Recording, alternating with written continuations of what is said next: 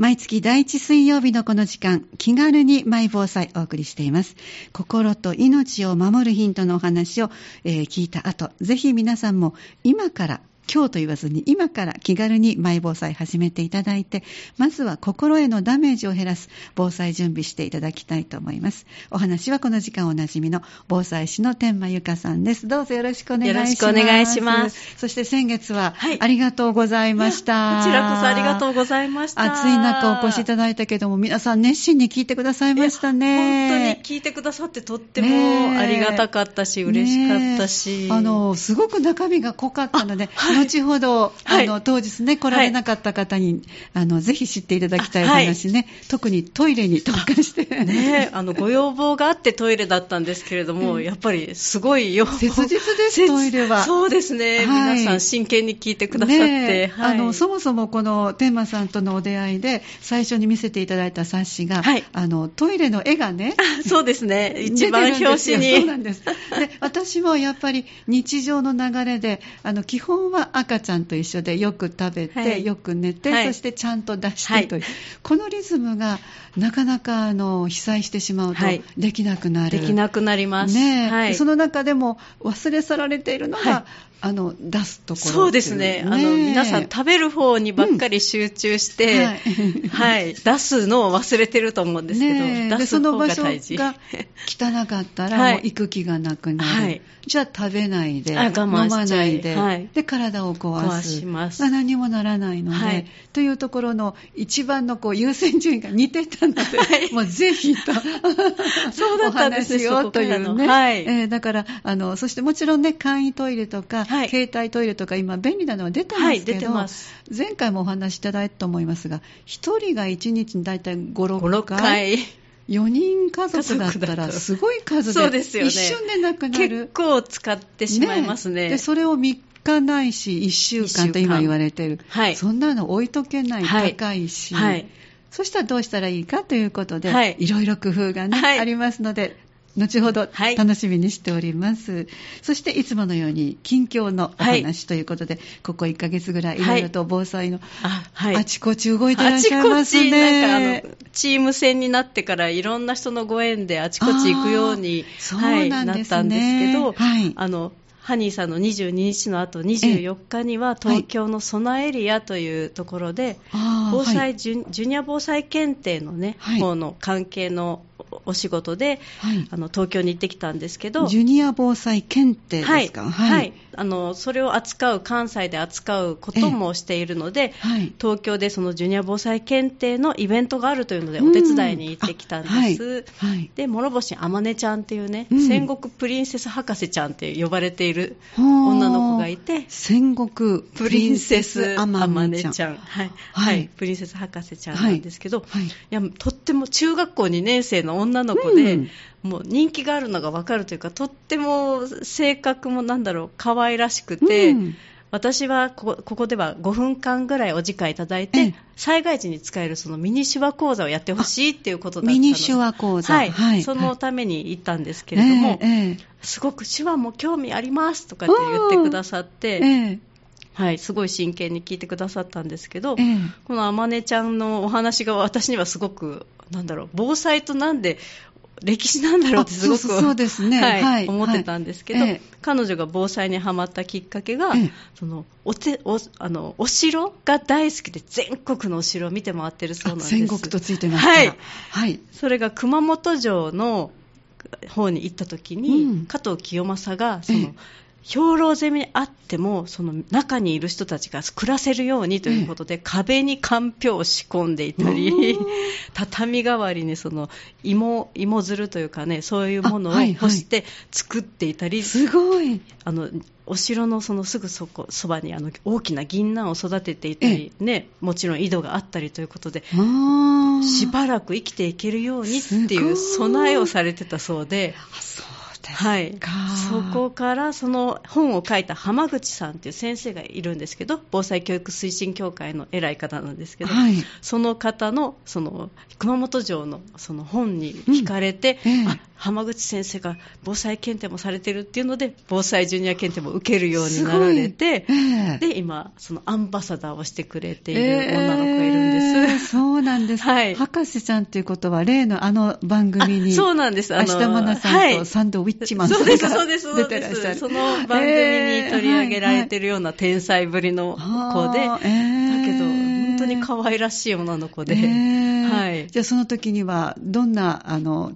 防災用の手話を、あその時はうん。私は、あのハニーさんでさせていただいたのと同じ5つの手話を覚えてくださいっていうことでさせていただいたんですけど、ええ。地震っていうね地面を揺らしている様子だったり、うんはい。あとは津波あの関東の方ねね。海が近いのでもうそのエリアなんか周りが海だったのでもうすぐ津波という手話だったり、はい。あとは危ないっていう、うん。はい、危ない顔もつけて危ないという手話あとは逃げてっていう手話、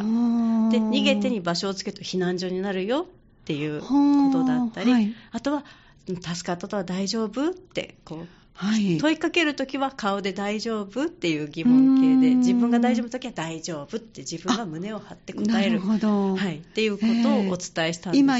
最後の手話は、あの、お伝えできやすそうです。はい。えー左から右に向かって、左の肩を触って、そのまま右に移動する。はい。はいこれが大丈夫という言葉で、はい。で聞く場合は、左手を相手の方にこう聞くような聞くような感じで、で顔も、で、語尾もなんとなく顔でこう、大丈夫？というはい。自分が大丈夫だったら、左から右にする。あはい、大丈そ夫っていう。う。です、まはい。もちろん口もしっかりと読み取っていただけますもんね、はい。更新術でね。はい。なるほどはい。ね。、ちょっと聞こえにくかったり聞こえないと、そうやって手話1個でも使ってもらうと安心するんだってっていう話をね、あの、ええ。ジュニア検定だったので小学生の方が多かったんですけど、そうなんですね。はい、もうみんな手動かして、ええ。あまねちゃんもすごい興味津々でやってくれて、はい。ね、だから不安な時って声かけてもらうと安心するでしょもうねって言って、そうですね。とその当日に飛行機に乗る前にちょっと迷子になっていて、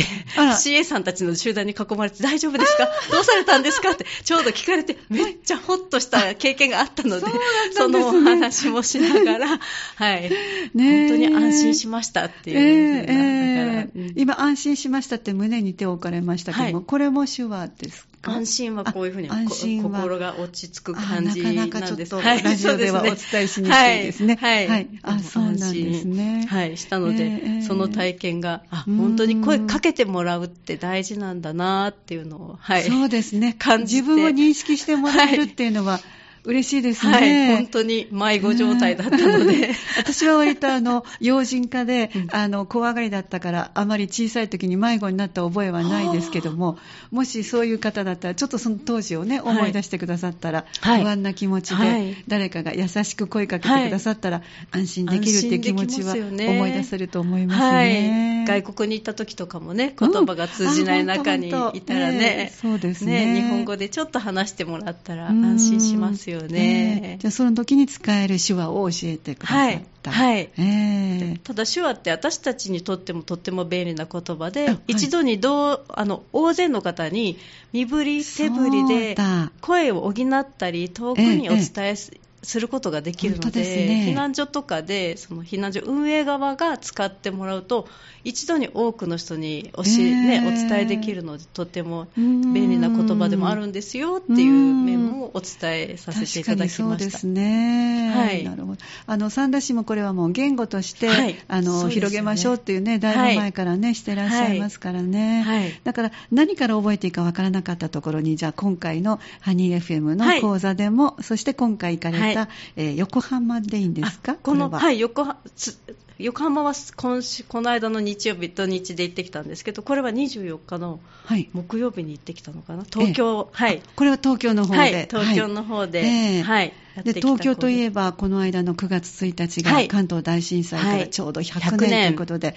かなりこう防災のお話、はい。それからいかにこういうことが大事かってことを事細かく、はい。以前やっていたドラマなどもはい。再放送であ NHK でもしてましたので、ねはい。皆さんの中にはちょっと意識がちょうど高まってる時かなと、だと思います、ねえ。はい、もう東京はあちこちに、ね、関東大震災から100年っていうその電車の中に広告があったり街にも貼ってあったり、はい、あとイベントもたくさんあって驚きました。もともと東京関東は意識が高いっていうのはもともと高いようなすごく地震への、ね、備えはね、はい、言ってらっしゃったけれども、はい、さらにもう防災イベントが目白押しという感じで、あそうですあちこちに関東大震災から100年、えー、あの時を忘れないっていう感じで、はい、はいポスターや写真がいっぱいありました、えー、じゃあ24日にハニーの日の2日後にまず行かれて、はい。はい、でこの土日も？はいこの土日は横浜の,、あの9月3日に防、えっと、親子で歌を遊ぼう防災キャラバンっていうね、え。ー、あの時藤亜美ちゃんの、はい、はい、これは以前からご一緒されていらっしゃる、はい、以前7月2日にも出させていただいたイベントの本番というか大きな芸人さんがたくさん来られたり、そのダンスだったり、はい、防災ダンスみたいな感じで、はいはい、はい、あったりそういうイベントをしながら私たちがブースでいろいろ防災のことを紹介させていただくっていうイベントでした、えー、つまりやっぱり今年が100年ということで、あのこの時に合わせて、合わせてあったということですね、はい、そうです。9月がだから特にイベントが多い気がします、えー、その時はどんなことされたんですか？その時も、えー、あのジャミジャミ袋の、はい、スーパーのね、はい、袋の三角巾と、えー、あとは避難所でできる口開けたり閉じたりするはいリラックスする、はい、縄文式健康法とあとはミニシュワ講座もその3本の中からどれがしたいですかって選んでもらって体験してもらう形にさせていただきました。そうなんですか、はい、来られてる方々っていうのは年代はいかがですか、はい、あのアウトレットでの広場でさせていただいたので、はい、あの結構若い方が、ね、はい、多くて。で親子連れの方も多くて、えー、でちょっとね、あの、物ももらえるし、スタンプラリーもあるし、えー、体験しとこかっていう感じで来られてる方も多かったんですけど、ねはい、何でもいい。ね。そうなんですよ。体験に勝るものはないですからね。はい、はい。でも本当にいろんなイベント、体あの体験コーナーが AED の、はい、押したらその自分の胸骨圧迫が何点かっていうね、ポイントで出るブースも、ね、はい、やってみないと、そんな体験できるとこもあったり、ペットの防災でどういうふうに備えますかとか。ペットの防災、今は必需品って言い方おかしいけど、絶対に必要ですよね、はい、そうなんですよ。とにかく家族と一緒ですから、用意をしておかないと、うん、ペットのために避難ができなかったり、あペットが置いたままだから気になって見に行ったり、とか、はい、はい、いろんなパターンで命に、ね、落としてしまう場合があるので、でね、日頃から考えといてくださいねっていう。そうですね。はい、だから、阪神・淡路の時もいろいろと言われて、東日本大震災の時もいろいろあったけど、はい、よりそこからまた12年経ってるので、はい、よりペットが本当にもう身近な、あのなくてはならない存在っていうことですもんね。お子さんの数よりりペットの数の方が今増えてきてるんじゃないかっていうふうにペットの方がおっしゃっていて。そうなんですか、はい。はい、なので本当に考えておかないといざっていう時にすぐに、ええ、準備ができるものではないのでそうです。ね、はい、ぜひまたそのあたりも、はい、あの回を、ね、重ねた時に教えていただきたいなと思いますけども、はい、えー、そうですか。はいその他はどんなこうあれがありましたかやっぱりねトイレの備えも結構、はい、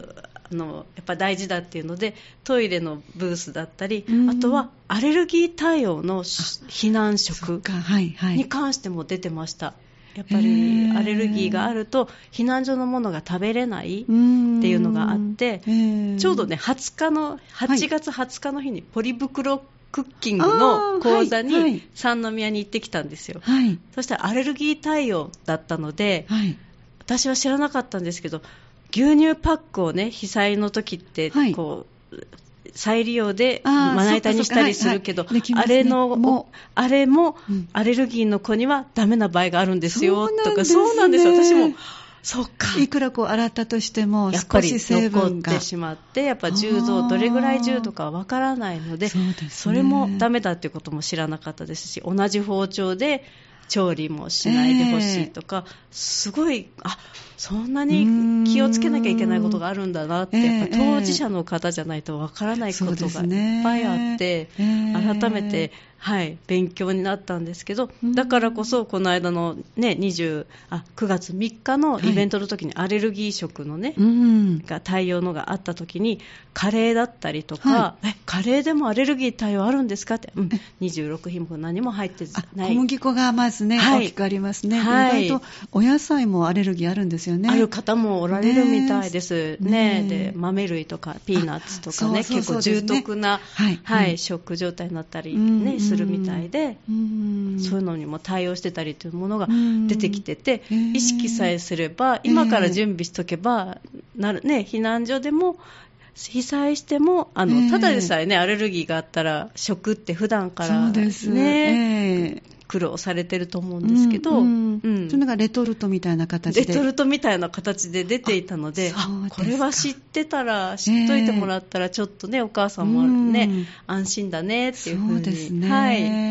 い。ずいぶん進んできましたね。いろんな面でやっぱり自分が関わってる人にそういう方がいる人が、うんうんはい、自分たちのその大切な人のためにっていうその防災の備えが、そういうものができてるなって思いました、えー、そうなんですね、うん、あのなかなか自分一人ではね探しに行けない情報などをそういう言ってこられた時に、またぜひ聞かせていただきたいと思います、はい、次防災国体がね来週あるので。来週ですか？やっぱり9月が多いですか？多いですね。横浜ですまた。そうなんですね、はい、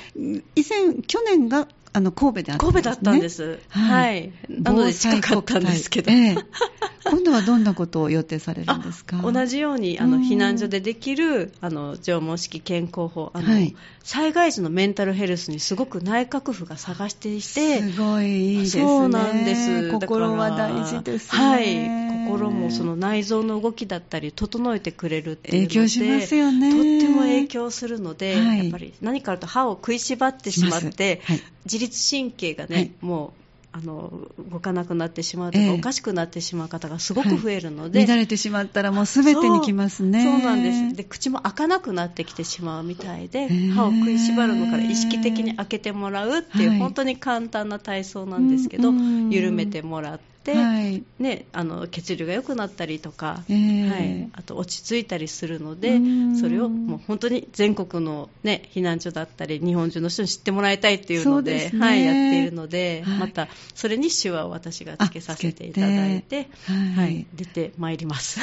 たくさんの方が知ってくださるとそれがもう当たり前のように、あそうだっていうことで、ね、開けとこうみたいな感じでやってもらえたらいいなって思ってます、ね、じゃあコツなどはあのラジオでお伝えできる範囲でこの後はい、ぜひお聞かせいただきたいと思います。はい、ではちょっと一曲聴いてまいりましょう。はい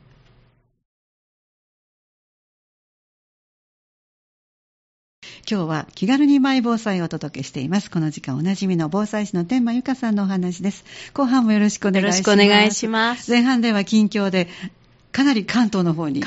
行ってらっしゃった、まあ、はい、それはもう関東大震災から100年ということで、はい、いろいろイベントもされてらっしゃるということなんですが、はい、地震とか災害はいつ、どこで、誰が会うかって本当にわからない、そのためにもあの心と体を守る方法ということで、冊子も出してらっしゃいますが、今日はここからは8月22日、ハニーの日にお越しいただいて、えー、いろいろとお話をくださった、えー先ほどから何度も出ています、えー、心をこうリラックスさせる方法、はい、これも分かる範囲でちょっとラジオでお伝えできるのがどこまでいけるか分かりませんけども、ねはい、まずはそのお話ししていただいていいですか？はい、はい、あの私たちは自分で口を開けたり閉じたりすることで、えー、自分の視床下部を活性化させて、はい、心の中の視床下部というと本当に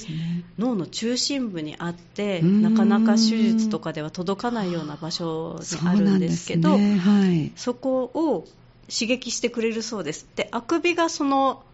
体を整えるすごく大事な機能の一つになっていてあくびって赤ちゃんがお腹の中20週の時から練習しているような大事なあの動作らしくて、はい、そのあくびをね促すことで、はい、ためにその口を開けたり閉じたりするんですけど、であくびをするとこの視床下部が刺激されて、はいその人にとって一番命に関わるところからこう改善しようとする働きが起こるそうなんですよ。えー、そうなんですね、はい、だからみんなね、えー、自然治癒力を持ってるんだなっていうのがまず分かると思うんですけど、はいはいであとはそういうストレスがかかった時ってどうしても歯を食いしばってしまって、はい、グッとすることで血流もね止まってしまったり。そこで止まるわけですね、はい、はいでその血管に、ね、巻きついてる自律神経も動きがあの悪くなってしまう。血管に巻きついてるんですね、はい、なので指先とか足先までずっと、ね、体のあちこちにこう自律神経ってあるみたいなんですけど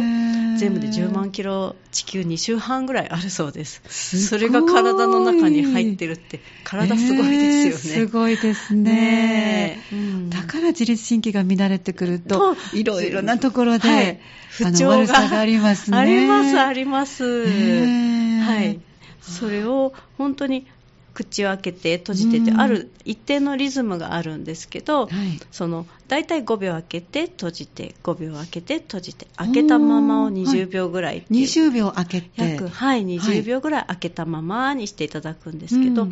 そうすることで、あの自分の中の血流がポンプポンプをねこう押すみたいな感じで、うん、開けるだけでいいんですか？開けて閉じてで,、はい。で、はい、あくびが出たらそのあくびを止めないで最後までしっかりあくびをしきやりきる。はいはい、自分のあくびの口の開き方が理想になります、うん、そうなんです。じゃあ20秒開けてで閉じる、はい、閉じてすぐしていいんですか、開けるのは？次また5秒開けて。5秒開けて、はい、5秒。開けるというのは5秒待って。まず開けたま状態で5秒。あ5秒。はい、はい、で1回ちゃんと閉じます。閉じる、はい、でもう1回開けます、はい、約5秒、はい、そして閉じます、はい。その次は20秒ぐらい開けたままにします。じゃあ2回5秒を続けます、はい、その後3回目20秒を開けたままにします。はい。で開け20秒ぐらい開けたなと思ったらゆっくり閉じます。これがワンセットです。これがワンセット。はい。これを3回ぐらい繰り返していただくと、はい、ちょっとずつポカポカしてきたりしてくると思うんですけど、ね、そうなんですポンプになって血流が良くなって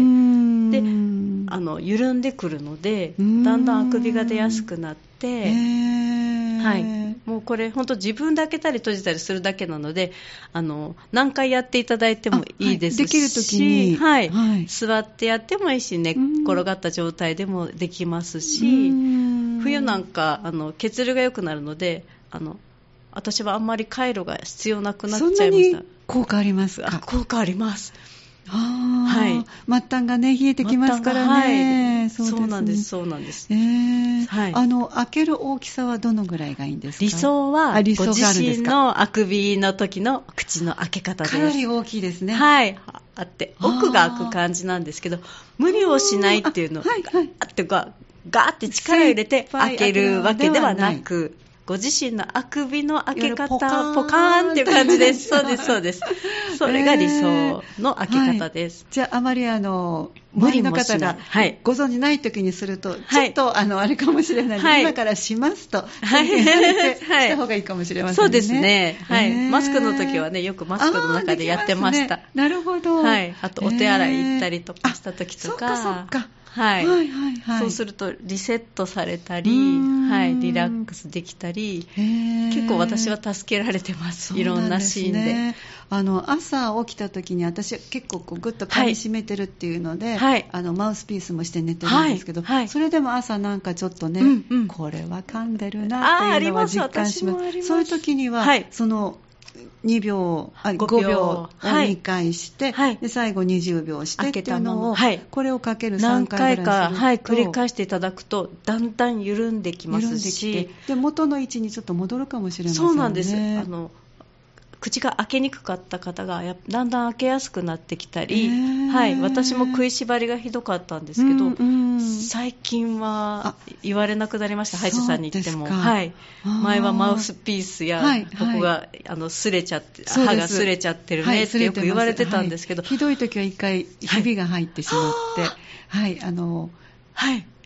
取ってしまうという、はい、そういうそうですね。ねぐっと。それもね、ね、ストレスの発散になってるから、ね、無理にとねやめることはできなくてもこれそこで調整してるわけですね。そうなんですそうなんです、繰り返しその開けたり閉じたりをしているとそそれも減ってそうなんですか？なんか今治るとかは言っちゃいけないんですけどもちろんねそうですね。実はぎっくり腰とかも、リラックスすると。リラックスすると、まあ、結局こう全体が、はい、全体の緊張感がとしてるのが、はい、ほどけてきてな中からの圧力で背筋がピンとしたり、背骨が伸びたりちょっと腰が悪かったのが、だんだんあの血行が悪いってことが結局ね、はい、いろんなことの、はい、そこをリラックスさせるってこと理屈には合ってきますね。はい、で、ね、本当に私たちは世界一簡単な健康法ってお伝えしてるんですけど、えー、本当に開けたり閉じたりするだけで変化が起こってくるので、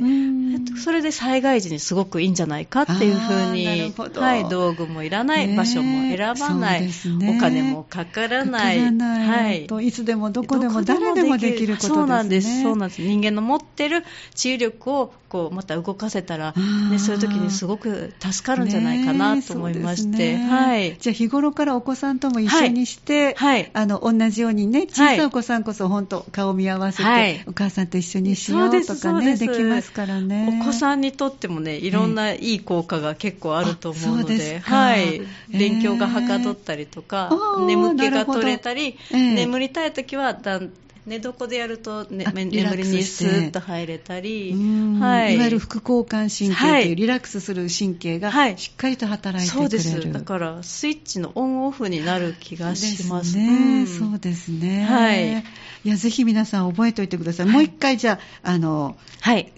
天馬さんからおっしゃってください、はい、はい、あの口を開けたり閉じたりするだけの簡単な健康法で1セットがまず5秒開けて閉じますもう一回5秒開けて閉じます。次は約20秒開けたままにします。そしてゆっくり閉じます。20秒が仕上げと思ってたらいいですね。はい、これでワンセットです。これをね、大体3セットぐらい繰り返していただくと、はい、だんだんポカポカしてきたりいろんな変化が起こると思うんですけどもうこれあといつどこでやっていただいても、はい、この3セットを何回やっていただいても、はい、いいと思います。即今からできそうですからね。ぜひもうこれもすごく心と命を守る備えになるなと思って、はい、でこれをしている途中であくびが出てくることもあるわけです。ね、はい、リラックスしているので、はい、これあくびを促すための運動なのであくびが出れば、ね、はいそうなんです。あくびが出たらもうそのあくびを最後までやりきっていただきたいです。止めずに。私お風呂の中で長く息を吐いてっていうのをしてたら、あくびが出てきてえ酸素不足なのとか思いながらリラックスしてきた証拠でそうなんです、ね、自分の治癒力が働き出したっていういい兆候だと思います。わかりました、はい、続けていきます。そうなんです。あくびを、ぜひ観察していただきたい。どこがどういうふうに開いてるかなとか、はい、気持ちいいですよね。あくびやりきると、ね。はい、そうですね。とっても気持ちいい。です、確かに。わ、かりました。ありがとうございました。止めずに。はい、でこのあの縄文式健康をしていただいて、はい、その他にもトイレ、はい、これもぜひ、はい、はい、ちょっとお時間が少なくなってきましたけども、はい、トイレをぜひ教えてください、あのご要望いただいて今回トイレのお話をさせていただいたんですけれども、あのトイレって意外と生きている生き生き残った次にすごく一番困ったのが私はトイレだったんですね。ねはい。出すところがないと我慢してしまいますよね。うんうん、我慢したことで、あの時って膀胱炎だったり腎炎になった方がたくさんいらっしゃったそうなんですけど、ね、私も地震の後すごく我慢してしまいました。ストレスもありましたからね。はい。もうすごく我慢しました。で、駅のトイレに行ったらもうね、便器自由に溢れて、はい、うんちおしっこが溢れてしまって、どこにも足の踏み場がないぐらいだったので、これはもう自分で用意しとけばよかったっていうのがまず、はい、なのでトイレっていうのをあの第一番に大事だよとお伝えするんですけどでも実は知っておけば45リットルのポリ袋がすっぽりと便器にはまって、はい、さらにその便座を下ろしてもう1枚30リットルぐらいのねビニール袋を入れて中に新聞紙だったり給水のねいろんなものを入れるとトイレに簡易トイレの代わりになりますよっていうことをお伝えさせていただきました、はい、で何でも段ボールでも結構丈夫なのだったら、トイレにもなったりゴミ箱でもいいし、うん、ちょっと座れるなと思ったら、何でもトイレになるんですよってお話もさせていただきました、うん、あと給水のものも新聞紙っていうのは今でもねちょっとだいぶ少なくはな今ネット版の方が浸透していて、ね、ね、紙の新聞紙って少なくなってるかもしれないんですけど、はい、防災にはすごく新聞紙がいろんな役立つ、ね、あのインクが染みているあの紙がいいんですね。はい、はい、お掃除にもねいいって言いますけど、ね、はい、その新聞紙をぐちゃぐちゃぐちゃぐちゃって切って入れるのではなくぐちゃぐちゃぐちゃってやると吸水面が増えてトイレをこうねした分を吸収してくれたり、あのインクの新聞紙のねの匂いでちょっとね匂いもちょっと収まる気もしますし、えー、でその新聞紙にしたものはその1回分ずつぎゅっとこうポリ袋をね、うんはい、結んで小さめのポリ袋の方はもう毎回捨てるつもりで、はい、毎回捨てていただくつもりで、はいはい、今ねスーパーでは買わないといけないからね、えー、ストック減ってきてるかもしれませんけど、100円ショップとかでも結構枚数入ってるのがあるので、備蓄としてそれも用意しておいてもらって、はい、その小さなポリ袋と45リットルのがあれば、結構簡易トイレがいろんなものでできます、えー、そうですね、はい、だからそれはもう本当にトイレは必ず皆さんお家にあるので、はい、もうあのいわゆるあの水を流すんではなくてでそのお水にあのをなんていうのかなあの捨てていくポリ袋が濡れないために最初に大きなはい、大きなポリ袋を入れた。であの座る蓋を下ろします、でもう1枚リング状態のところに、はい、あのかませてもう1枚、はい、それはもう各本人がしたら、はい、そのそこには新聞をぐちゃぐちゃっとして。入れて、はい、給水できるようにしといて、大なり小なりをしていただいて、であとは匂いが漏れないようにギュッと縛って燃えるゴミのところに入れるっていうふうにしていただきます、はいはい、そうやってご家族ねお一人大体1日5回、ね、おっしゃってましたからね。かける4人ぐらいいたら 20,、20枚。1日20枚、ね、でも100均とかでビニールを買ってると、はい、そんなに不経済でない状態で準備が、はい、できます。あのビニールもすごくこう薄く畳んであるので、かさばらないですからね、そうだと思います、だから知ってればそうやってトイレはできたんだなっていうのは後から分かったんですけど、ね、知らなかったのでかなりしんどかったです。なるべく透明じゃないビニールをご用意の方がいいですね。ね、はい、で以前も伺ってたそこにワンちゃんとかの、はい、ああいうこう。ペットシーツも入れてもいいですし、うんうん、猫の砂も、ね、はいそうですそうです。はい、猫の砂も鉱石型じゃなくてあの固まるあの紙の、はい、タイプは結構ちゃんと固まるんだなって、猫を育てて初めて知ったんですけど、これはいいかもしれないと。でも、まあ、なかなかちょっとお高いと思われたら、はい、あの匂いが気になる大きい方だけをそれ使うとか、はい、使い分けることもことができますね。はい、今いいものが次々いろいろ100円ショップでも結構出てるので、えー、そこで揃えたらいいなって思いました。えーうん、今のうちにあの、行かれてちょっと覗かれて。覗かれてはいあの紙おむつだったりも100均で売っていたり そうなんですね、はい、あの尿パッドもいろんな100円ショップによって置いてあるものは違うんですけど、ね。えー、はい、結構いろんなものが100円で揃うなって思いました、ねうん、だからあの命が助かった後何をしたらいいかっていうのがなかなかね、はい、あのどれから手つけていいかわからないけど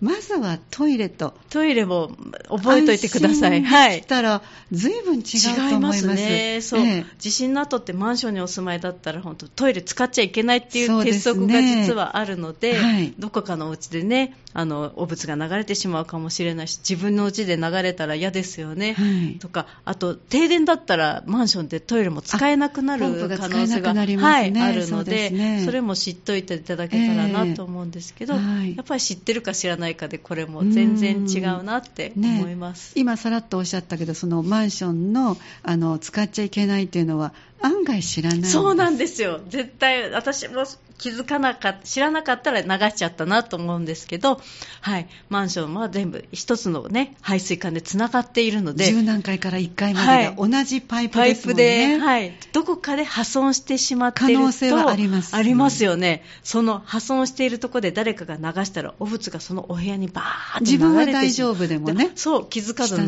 していたら下の方で流れちゃったっていうあの事例が結構部東日本大震災の時にもあったりとかして、ね、はい、大変あの大、ね、困られたっていうこともあるのでだから管理組合さんなんかで、はい、この防災のお話を冊子にまとめられる時には、はい、ぜひあのトイレを使う前に、こちらからどうぞという掛け声があるまで待ってくださいっていうのを入れてほしいですね、そうですね。それ、えー、みんながやっぱり知ってないと。気づかないですか？あまだうち使えるわそうですそうです。タンクがなくなるまで水は流れちゃうので。ねやりがちですから、はい、それはもうこの縦のパイプが共有してるってこと、そこまでいかないですからね思いは。ね、うん、なのでみんなが知ってもらうことでより備えは強固になるなって思うので、はい、そうですね、はい、だから自分のお家で準備できること、ビニール袋の40リットル、はい、40はい、それからそれよりも少し、それをであの、ね、まずは一番下に入れて、であの座る位置を腰掛けるような状態にして、はいでそこに少し小さめのはい、あのビニール袋。色のついた方がいいと思います、そうですそうです。中身が見えない方が、はい、でそこには新聞紙だったり猫の砂だったり、はい、ペット用の給水だったり入れて、で各自それが毎回捨てていくようにすると、気持ちよく何度でもできるというね、これが簡易トイレですからもうぜひ準備できるということで、思います。はい。で段ボールでもできる。段ボールでも小さいお子さんだったらね、怖がってもトイレ行きたくないってなったら、あのお尻ちゃんがちゃんとこう収まるぐらい、落ちないような状態にして、はい。うん、用意してあげて、はい、であの恥ずかしいからっていうんだったらあのお風呂場だったらドアがあるのでね,、ね。大丈夫ですからね、そういうところでできるように、はい、トイレがこれでちゃんとできたのでちょっとほっとするかもしれませんね、はい、だいぶ違うと思います。そうですね。ありがとうございました、で当日またいろんなグッズもご紹介いただいた、そのジャミジャミ袋で。ジャミジャミ袋。これは前回もお話しいただきましたけど、スーパーの袋で、えー、三角巾が作れるんですよ、っていうことも、はいあの意外としっくりと収まるので驚かれます体験していただくとありがとうございました。はい、また次回、はい、よろしくお願いいたします。よろしくお願いいたします。えー、お話をいただきましたのは、防災士の天満由香さんでした。ありがとうございました。ありがとうございました。